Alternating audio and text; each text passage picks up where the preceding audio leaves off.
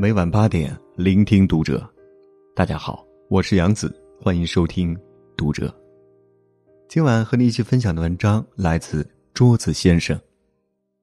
死于疫情的一千一百一十三人，每一次告别，都请用力一点。关注读者新媒体，一起成为更好的读者。假如你是一个拥有幸福家庭的女孩，双亲恩爱和睦，爸妈宠着，哥嫂护着。如果不出意外，你的父母还能牵着你的手，把你送到另一个爱你的人手中。但你不会想到，短短半个月，爸爸确诊新冠阳性，妈妈因为新冠肺炎去世，好好的一个家庭，就这样被拆散了，从此。再也没有妈妈了。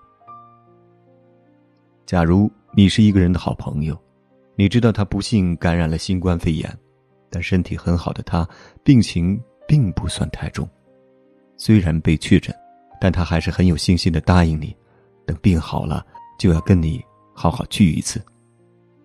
可你不会想到的是，一个原本那么健康上进的人，会突然病情恶化，骤然离世。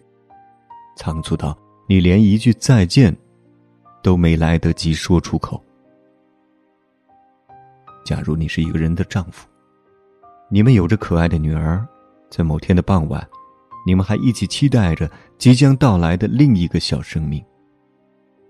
可后来的事情打得你措手不及，你刚刚怀孕的妻子被确诊为新冠肺炎，你不惜举债给妻子治病。可最后还是眼睁睁看着最爱的人停止了呼吸。你没说话，只是之后每一个夜晚，你总在一个人的床上彻夜难眠。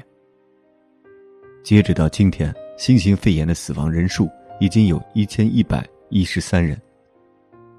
其实自从疫情爆发之后，我每天睁开眼的第一件事情就是刷新一下当天统计出来的人数。新增确诊多少例？新增疑似多少例？死亡多少例？治愈多少例？每看一次，都会为那些患病的人揪心一次。但对于我们来说，那些冰冷的文字，不过是一组组统计出来的数据罢了。哪怕心里满是担心，也不至于牵肠挂肚。然而。这些数据背后的，却是一个个原本幸福的家庭，一条条原本鲜活的生命，被一场突如其来的灾祸，把这一切全部打乱。一个又一个普通的生命，不打一声招呼，就猝然离开了这个世界。或许他们在离开之前，还曾计划着这个新年要去哪里串门。要和好久不见的亲人彻夜长谈，要趁这个一年一遇的假期好好睡个懒觉。但谁也不会想到，那些计划就只能永存在计划中了。很多时候，我们都不会意识到，我们期待着的明天，并不一定就会如期而至。前几天，我的一个朋友的亲人因为感染肺炎去世了。他甚至没有见到他最后一面。那天上午，他看着行李箱里的红色老人唐装，和托人从香港买回来的两罐老年奶粉，发了两个小时的呆，然后给我发了条消息说：“他没有奶奶了。”收到这条消息的我，心情无比复杂，因为我知道。我根本没有任何办法安慰他，无论什么样的语言，都无法弥补他心里的愧疚。意外来临之前，我们不会意识到那些平常的小事有多么珍贵。奶奶以前的房子每天多么热闹啊，说明这里每天都充满着活力，不像现在死气沉沉。电话那头每次都有人接起，多好啊！说明那个接你电话的人也在无时无刻牵挂着你，不像现在，电话还在，人不在了。来日方长，不过是人们在心有愧疚时，拿来安慰自己的谎言罢了。谁也无法预料，哪一次再见，就是永别。席慕容在《小红门》里讲过他和外婆的一个故事，那是他要出国，外婆脸上的泪水不断的流下来。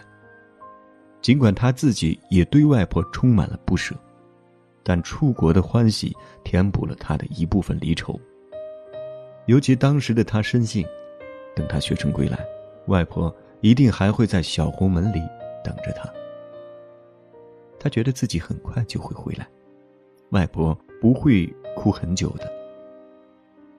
是的，外婆确实没有哭很久，因为他离开之后，他的外婆就走了。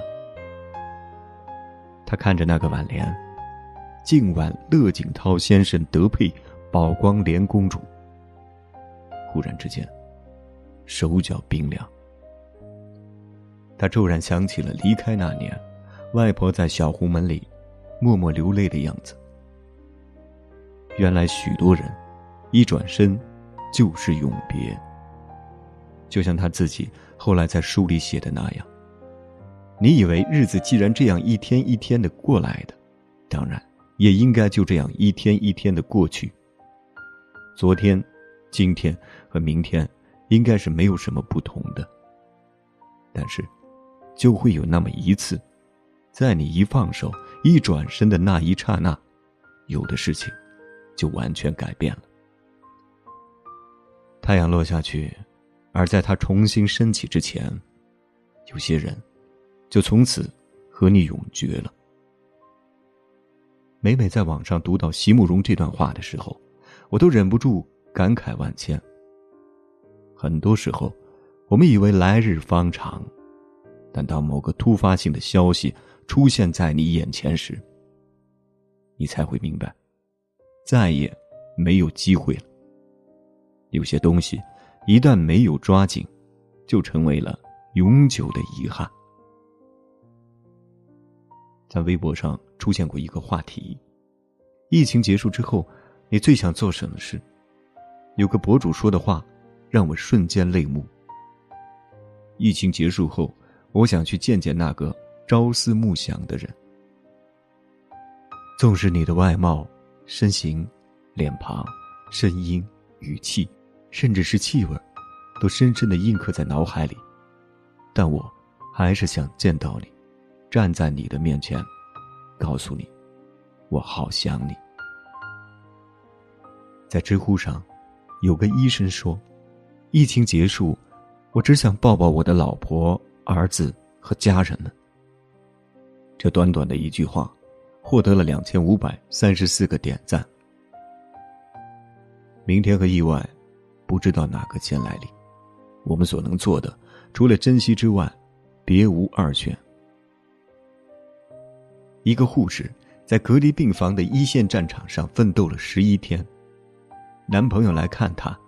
她隔着厚厚的玻璃对他说：“我好想你，我多么想抱抱你。”她在隔离病房里，而男友在病房外，一墙之隔，却恍如天堑般难以跨越。她含着眼泪和男友约定，等疫情一结束，两个人就立刻去登记结婚。一名支援武汉的妈妈，在出发前。她安慰女儿说：“自己要去打怪兽了，等把怪兽打跑，她就能回家陪女儿。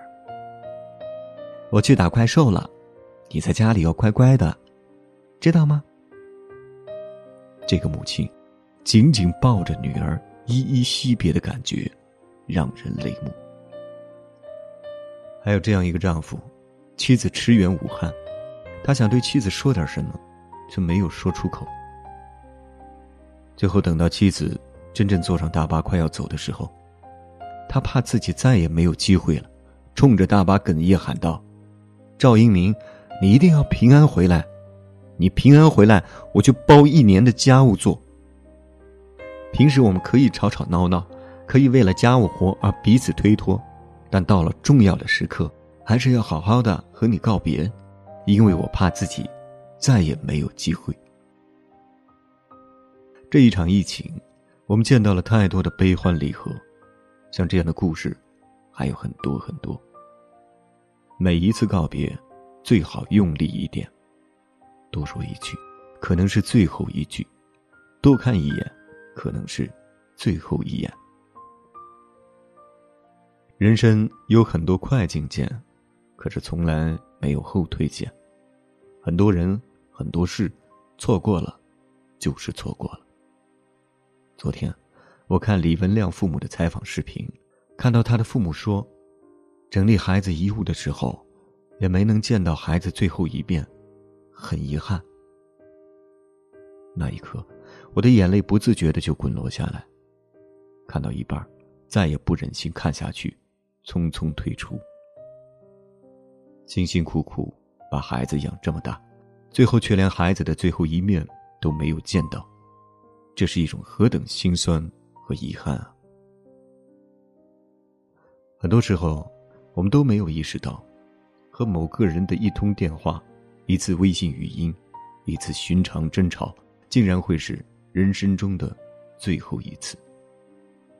世事无常，这几个字，我学了那么多年，写了无数遍，直到今天，才真正明白。这一次疫情发生的时候。我一直都和父母在一起，陪他们看他们那个年代喜欢看的战争片，陪妈妈做饭，陪爸爸看古剧，一家人聚在一起聊过去的往事。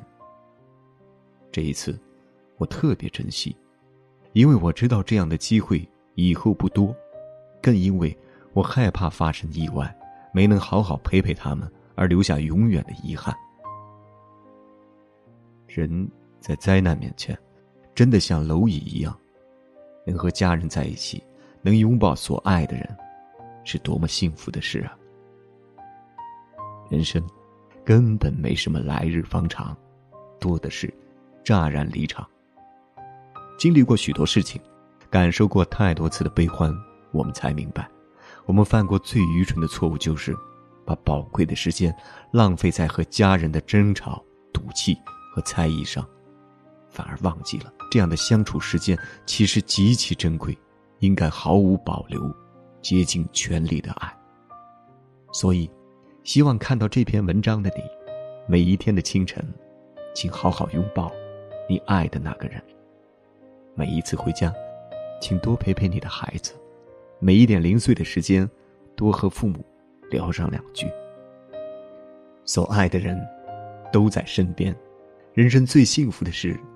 莫过于此。每一次告别，每一次拥抱，每一次陪伴，都请用力一点。好了，今晚的分享就到这里。如果你也被这一篇文章所感动，请你随手转发到你的微信朋友圈，或者在文末点亮再看，还可以在文末留言。关注读者新媒体，一起成为更好的读者。我是杨子，晚安。